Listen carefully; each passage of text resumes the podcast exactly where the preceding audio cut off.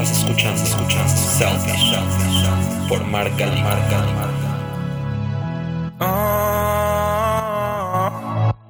Bienvenidos a este episodio número 9 de este podcast que se llama Selfish con doble L. Yo soy Mark y una vez más estoy aquí con ustedes para hablar sobre estos temas que nos parecen muy interesantes a todos.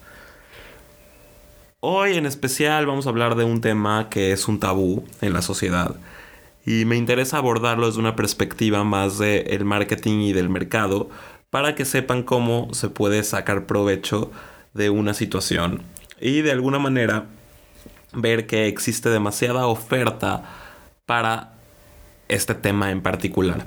Entonces, para empezar, les voy a contar un poco. La semana pasada y en medio de esta cuarentena que todos estamos viviendo, recibí una llamada a mi celular en donde me ofrecían una promoción para apartar mi féretro engalloso. Obviamente me molesté muchísimo con esta llamada. Me pareció de muy mal gusto que estas funerarias, cualquiera que sea, estén tratando de lucrar con la situación actual. Pero esta no fue la primera vez que recibo estas llamadas. Ya por alguna razón estoy en la base de datos de estas funerarias y me han llamado un sinfín de veces, de verdad. Pero esta vez sí me hicieron enojar, y no porque la llamada haya sido diferente, sino porque la situación de hoy es distinta. Como saben, estamos viviendo una emergencia global a causa de este virus, y esto no solo nos va a orillar a una crisis económica, sino que desafortunadamente van a morir muchas personas.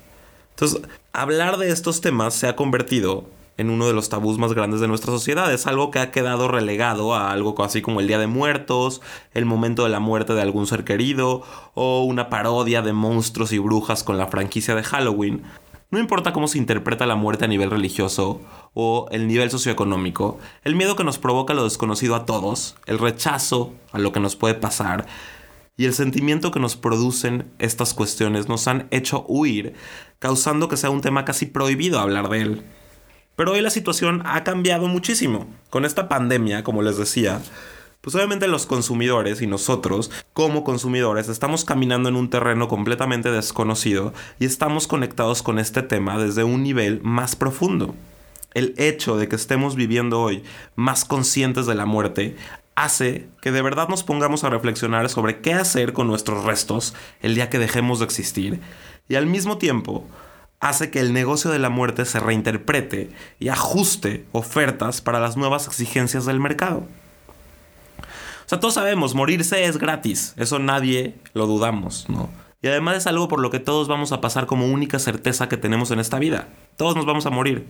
Pero la cuestión de todo esto es sobre el negocio que gira en torno a la muerte. Tomando en cuenta que este negocio, esta industria de la muerte representa ventas millonarias. O sea, para darse una idea de este gran mercado, tan solo en México muere una persona cada minuto. O sea, es decir, al día hay 1.440 muertes en nuestro país. Según datos del economista, el dinero que se gasta tan solo dentro de una funeraria y, o panteón oscila entre 13 mil y los 17 mil pesos por cada muerte.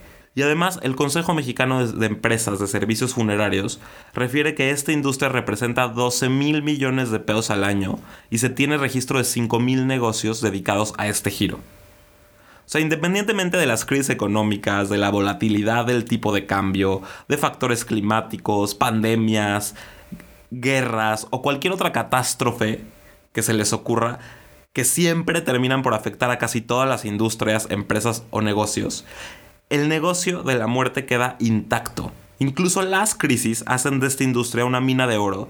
Y pues tomando en cuenta que independientemente del virus, todos vamos a morir en algún momento, es una industria que tiene paradójicamente una larga y próspera vida. Y hoy esta industria se está enfrentando a nuevos consumidores. Y por obvias razones tiene que evolucionar y de alguna manera se tiene que rediseñar para abarcar cada vez diferentes demandas. Sí, así como lo escuchan, la muerte se está rediseñando.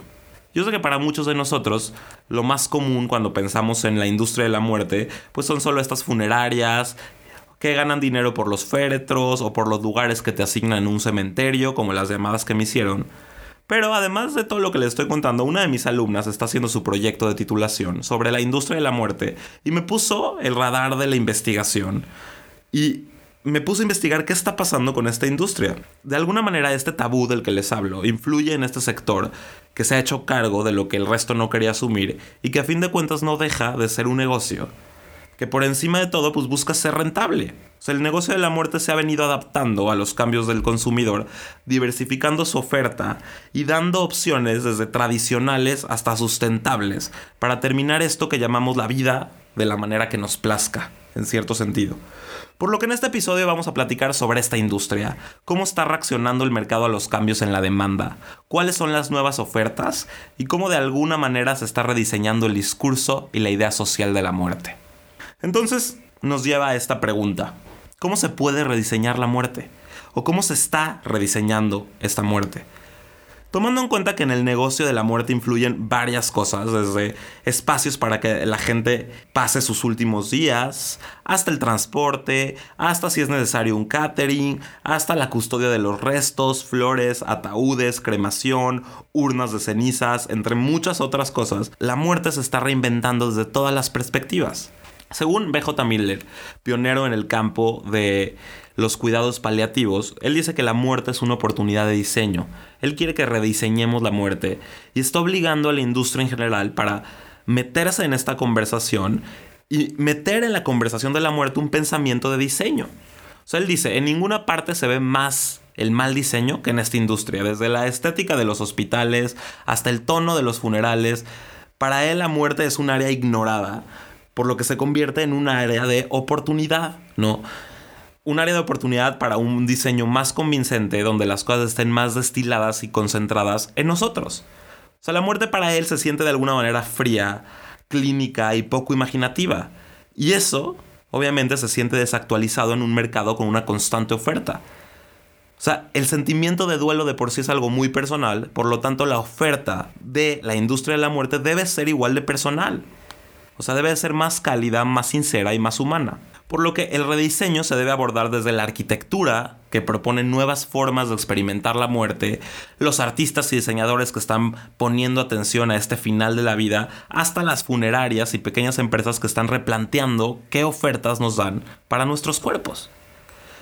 Ya les digo, desde grupos de investigaciones que buscan la manera de hacer la muerte más sustentable, hasta lugares emergentes como este que se llama Café Morte, que explora el arte a raíz de la muerte, clases para enfrentar este tema, hasta casos prácticos de disección humana que se ofrecen para ayudarnos a lidiar con eso, el negocio de la muerte se está transformando. De alguna manera se trata de alejarse de estas fábricas de masas, de este entorno hospitalario y cambiarlo a algo más personal, donde la asistencia sanitaria se convierte en hacer la vida más cómoda y más placentera. Un ejemplo de este enfoque es una empresa que se llaman los centros Maggie o Maggie Centers, que están reformando de alguna forma los cuidados que se tienen al final de la vida. Esta empresa empezó por el arquitecto paisajista que se llama Charles Jenks y es un centro de apoyo y alivio para las personas con cáncer que fundó obviamente con su esposa que se llama Maggie.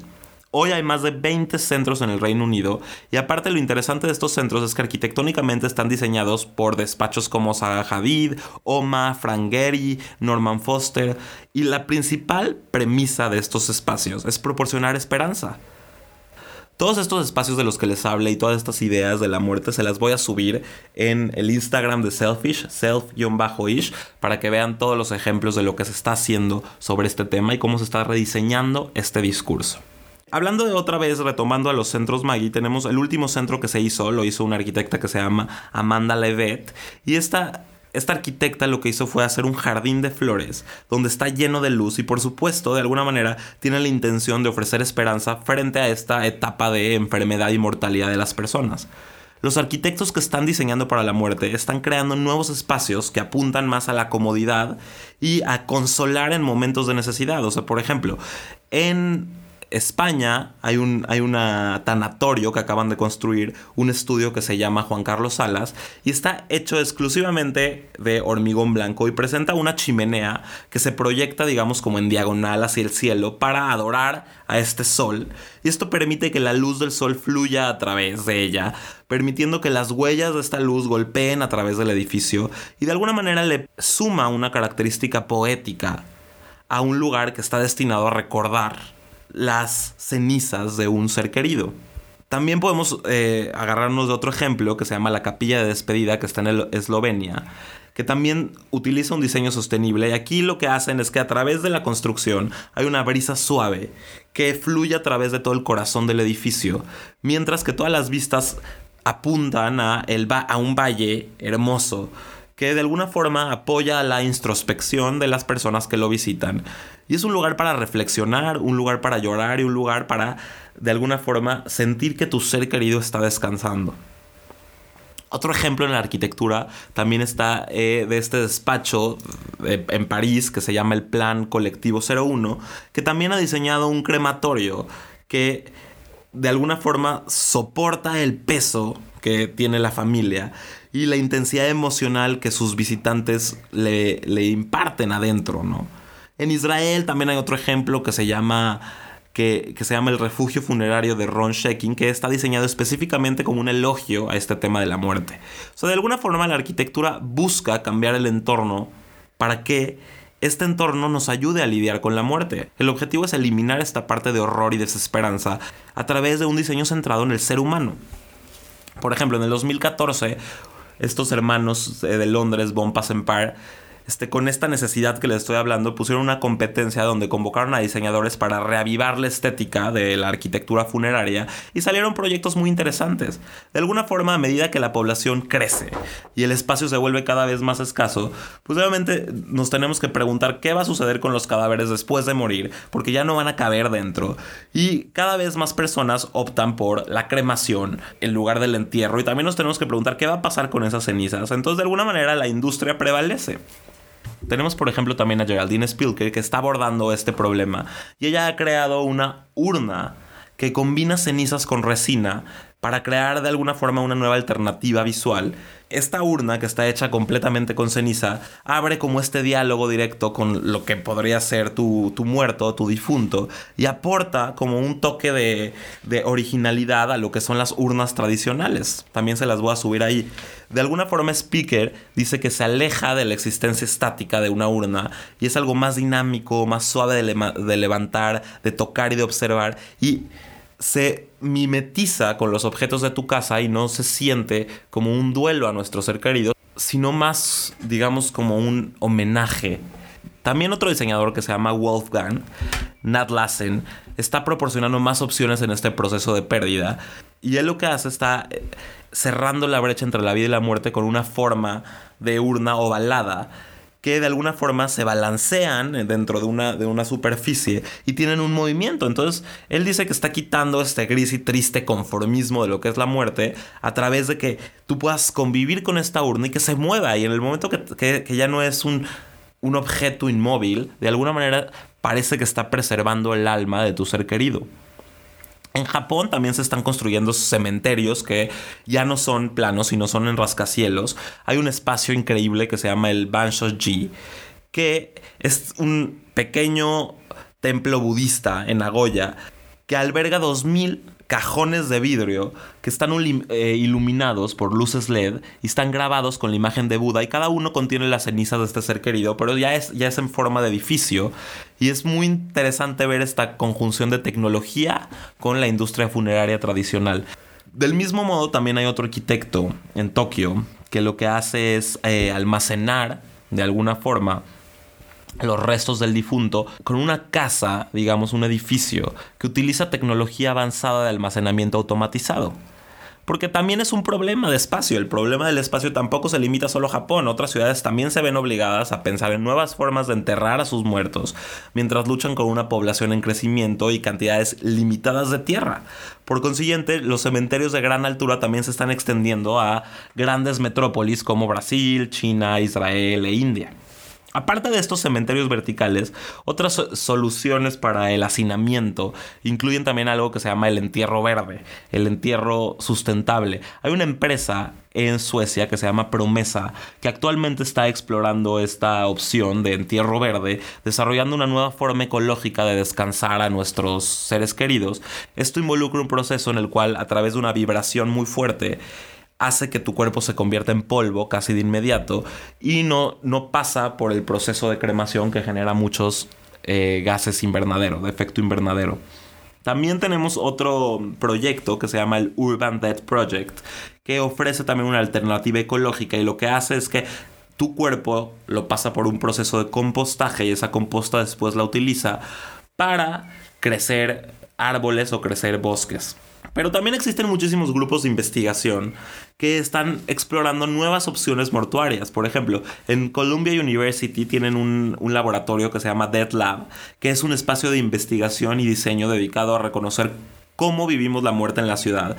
Y presentó un proyecto que todavía no está hecho, que es un proyecto especulativo que se llama Constellation Park, que estaría debajo del puente de Manhattan en Nueva York. Y este parque, lo que ellos están proponiendo es que sería el hogar de los muertos de 5.000 personas caben ahí y convertiría, de alguna forma estos cuerpos convertirían la energía latente en una masa pulsante de luz, entonces se iluminaría, convertir la energía del cuerpo en luz. Dead Lava ha recibido fondos de muchos lugares para hacer estos, estos proyectos. También recibió fondos de Reino Unido donde ya se está utilizando la energía del fallecido para calentar las albercas locales les digo, existen muchísimos proyectos y a mí me parece muy interesante todo este nuevo discurso de la muerte. También, por ejemplo, en, en, Londres hay una escuela que se llama School of Life, que organiza talleres sobre cómo enfrentar la muerte, dibuja sobre las ideas de los pensadores filosóficos. Estas clases lo que hacen es animarnos a hacer las paces con lo que es inevitable y es un intento por profundizar nuestra experiencia de la vida también, como les decía al principio, existe esta nueva cadena de cafés que se llama Dead Café o Café Morte, que de alguna forma es un gran negocio. Ya, ya abrieron más de 2.000 nuevos en los últimos tres años. ¿Y qué es este café? Es un lugar donde se discute y se habla de la muerte. Puedes comer un pastel, beber un té y un café, pero al mismo tiempo recibes un menú de conversaciones con temas que incluyen cremación, entierro, donde, donde te gustaría morir, cómo les gustaría ser recordado. Es importante que estos temas se pongan a flote. Además de hablar sobre la muerte, las personas también comienzan de alguna forma a planificar su propia muerte. No solo es la muerte de un ser querido, sino cómo voy yo a enfrentarme a mi muerte y dónde, qué quiero hacer con mi cuerpo. Y esto obviamente explica eh, un mayor interés a una industria que se está transformando todo el tiempo. Por ejemplo, en el arte también se está explorando este tema de la muerte. Ya hay una relación con la muerte. Un artista neozelandés que se llama David McCracken creó una instalación en donde hizo una estructura literal que era una ilusión conceptual, una metáfora que se extendía hasta el cielo. O sea, lo que él hizo fue construir unas escaleras que se extienden hasta el cielo, estas escaleras que llegan al cielo, para de alguna forma darnos cuenta o ponernos en entredicho que no solo ascendemos al infinito, sino que también nos, pone a pensar qué viene después, ¿no? ¿Qué hay después de la muerte? También el año pasado, en, una galería de San Francisco que se llama Incline Gallery, se exploró este tema a través de una exposición que se llamó el Afterlife, después de la vida, con dos artistas, uno que se llama Fernando Orayana y otro que se llama Al Honig. Lo que hizo fue, de alguna forma, explorar observar la forma en que los muertos pueden interactuar con lo que está vivo y creó máquinas que perciben una actividad fantasmal, mientras que Al Honey creó urnas de tamaño humano que incluyen como ventanas para que los difuntos puedan mirar y observar el mundo de su alrededor, creando este, esta, digamos, esta historia de que hay vida después de la muerte. También hay fotógrafos que están abordando el tema de la muerte, como este fotógrafo que se llama Delaney Allen, que siguió la muerte de un ser querido. Este fotógrafo con sede Seattle creó una serie de imágenes que exploran la pérdida y el anhelo. Y sus fotografías hablan del luto, también del largo proceso de dejar ir a un amor pasado. En diseño también tenemos a otro diseñador que se llama Mark Sturkenboom, que ha creado una caja de memoria que contiene, digamos, una pequeña urna que está chapada con baño de oro y contiene 21 gramos de cenizas dentro de un consolador o dentro de un dildo, con esta idea de que se forme un discurso sobre la muerte y además con, este, con esta teoría de que el alma pesa 21 gramos. También vamos a encontrar, por ejemplo, una página, una red social que se llama Ether número 9, que lo que hace es de, alguna forma darte una comunicación después de muerte con un, con un ser querido a través de la inteligencia artificial, publica actualizaciones en su nombre o también ya hay un robot que se llama Vina 48 que de alguna forma está inspirado en la mente de un humano vivo y todos estos ejemplos de alguna forma nos dan un diálogo de lo que está por venir. O sea, ellos lo que están tratando de hacer es hablar de lo que está más allá de la muerte, un trasfondo de la muerte o de la persona que está viva también para que hable de estos temas. Y además de todo esto que les cuento, que es muy interesante, todos estos arquitectos y diseñadores que están teniendo un diálogo sobre este tema, existen un sinfín de empresas que están dando unas ofertas que pueden parecer muy locas, pero son muy interesantes. Y les, se las voy a contar porque la verdad a mí me parecieron muy interesantes. Un ejemplo de estos, eh, hay una que se llama Save My Ink. Esta empresa lo que hace es un directorio de tatuajes y te ofrece cortar y preservar tu piel tatuada a través de una página web. Y está muy interesante porque esta asociación, que se llama la Asociación Nacional para la Prevención del Arte de la Piel, alberga un sitio web que se dedica a preservar los tatuajes de la gente fallecida y dejarlos al cuidado de sus familiares. La comunidad de preservación de tatuajes no es solo para los fallecidos. Los vivos también están muy interesados en este proceso y se está reestructurando esta empresa para ofrecer sus servicios también a través de las funerarias. El movimiento llega justo a tiempo, ya que ahorita los estadounidenses están obteniendo un número récord de tatuajes. Y no solo los estadounidenses, todo el mundo, ¿no? Y de alguna manera es un proyecto pensado para las futuras generaciones. ¿Dónde van a estar los millennials cuando mueran y qué pueden hacer con todos sus tatuajes que se han puesto en la piel? Tenemos también otras empresas como esta que se llama Baxter Restoration, que es un servicio de limpieza que te ayuda a recuperar los espacios, incluso aquellos espacios que estuvieron involucrados en homicidios. Esto está increíble. Es una empresa de Orlando, Florida, y lo que hace es borrar las escenas del crimen o una secuela de suicidio o los restos del laboratorio. Lo que hace es desinfectar y descontaminar todas estas áreas y deja un nuevo aspecto al lugar, menos macabro del que tendría, ¿no? Existe gente, se los juro, que está haciendo esto, que es un negocio, que lo que ellos se contratan para limpiar lugares de crímenes.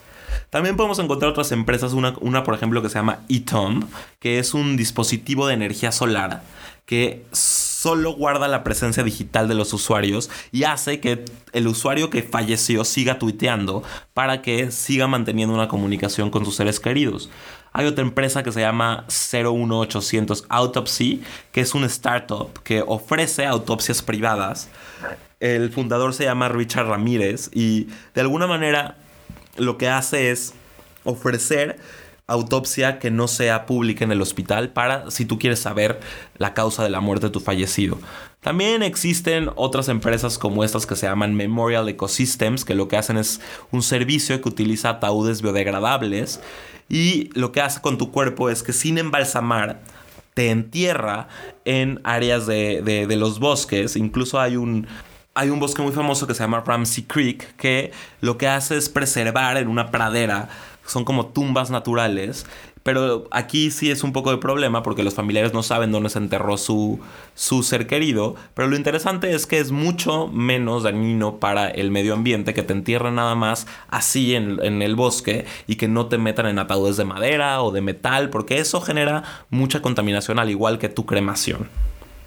También vamos a hablar de otra empresa que está increíble, a mí esta es la de las que más me gusta, que lo que hace es mezclar las cenizas de tus seres amados con un cemento biodegradable para crear arrecifes en las costas de Florida. Se los juro. O sea, e, esto lo que hace, la compañía mezcla tus restos con concreto y los avienta al fondo del mar y de alguna manera estos restos con concreto, tus cenizas, albergan vida marina y recupera también los arrecifes del mar y son como bolas de arrecifes se le llaman. Esta es una de las que a mí más me gustan. Porque de alguna manera generas vida después de la vida. Este, tenemos otra, otra empresa que se llama Anderson McQueen Funeral Home, que esta funeraria se especializa en un nuevo tipo de cremación que es a base de agua, que se le llama la licuefacción, que no es a base de fuego. Y lo que hace es, de alguna manera, te licúa el cuerpo con un método especial, se oye un poco raro, pero creo que contamina menos que otras, que otras opciones y tiran tu cuerpo a la coladera y esto hace que se, que se, que se pierda con el agua, que al final es lo mismo que cuando tú vas y tiras las cenizas de tu ser querido al mar. Hay muchísimas empresas que están haciendo funerales naturales, incluso hay una que se llama Aska Mortician que tienen hasta un canal en YouTube si les interesa, se llama esta mujer Caitlin Dory también hay una empresa que preserva tu cuerpo y te envía una caja de recuerdos a los seres queridos tuyos hasta 50 años después de tu muerte. De alguna manera tú, lo puedes pagar en vida. Y por último, y una de las que a mí también más me gusta, es esta empresa que se llama Celestis. Que esta empresa lo que hace por 12.500 dólares, lo que hace es agarrar tus cenizas y mandarlas al espacio. Está increíble, ¿no? Agarra tus cenizas, las mete en una cápsula y las envía al espacio y tú te vuelves parte del polvo cósmico. Recuerda que somos polvo de estrellas, según Moby, entonces nos volvemos a convertir en polvo de estrellas. También tenemos, por ejemplo, lápidas parlantes. Este, esta es una empresa que lo que hace es que permite enviar mensajes desde el más allá de la tumba a tu ser querido que ya, que ya falleció y comunicarse contigo a través de esta lápida. Pero bueno, estos son muchísimos ejemplos sobre la industria de la muerte y lo que está pasando con el negocio que se está adaptando a nosotros cada vez más. Y la muerte es simplemente eso, muerte y es una realidad. Y como resultado de esto, el negocio de la muerte pues es bastante lucrativo. De alguna manera, este negocio atiende a las modas y aunque cada vez sea más caro, lo interesante de esto es que hay mucha oferta que se puede adaptar a los gustos más exóticos. Y pues sí, el tabú de no hablar de la muerte no va a cambiar el hecho de que todos vayamos a morir. Y mi intención con este podcast era darle esta perspectiva distinta de este tema y mostrarles toda la oferta que hay en el mercado para decidir qué hacer con sus cuerpos. Yo sí me he puesto a pensar en lo personal qué voy a hacer con mi cuerpo. Sobre todo después de que me marca estas funerarias a pedirme que le entre a sus promociones, siempre me dejan pensando, bueno, ¿qué haría yo con mi cuerpo? ¿Qué quiero hacer? A veces digo, bueno, me vale, ya voy a estar muerto, pero muchas otras veces digo, bueno, pero ¿qué me interesa que hagan con mi cuerpo cuando yo muera, no? Y eso es algo importante. En estos momentos caóticos y de crisis es necesario rediseñar nuestra vida y la manera en que nos relacionamos con el planeta, por lo que también es necesario rediseñar la muerte y tener un diálogo sobre estos temas. Y eso es lo que me interesa, que se vuelva esto un diálogo, que hablemos de la muerte abiertamente, que no sea un tabú y que de alguna manera pensemos y reflexionemos ahora que estamos, pues, según nosotros, más cerca de la muerte por eso del virus, cuando siempre lo estamos, por cualquier cosa, es importante reflexionar y ver qué queremos que hagan con nosotros. Y también es importante ver la oferta que el mercado nos está dando, porque hay opciones que se adaptan a cualquiera. Bueno, esto es todo por hoy. Les recuerdo que Selfish no solo es este podcast, también estamos en Instagram como self-ish. Ahí les voy a subir todo lo que les hablé de arquitectura y de arte. Y también en Facebook como Selfish. Ahí subo contenido cuando puedo. Ahí contesto dudas y comentarios. Y les agradezco mucho por escucharme una vez más. Espero que estén teniendo una buena cuarentena y que todo esté bien en sus casas con esta emergencia global. Espero que les haya gustado este capítulo y nos escuchamos la próxima. Estás escuchando, escuchando Selfish, por Marca Marca Marca.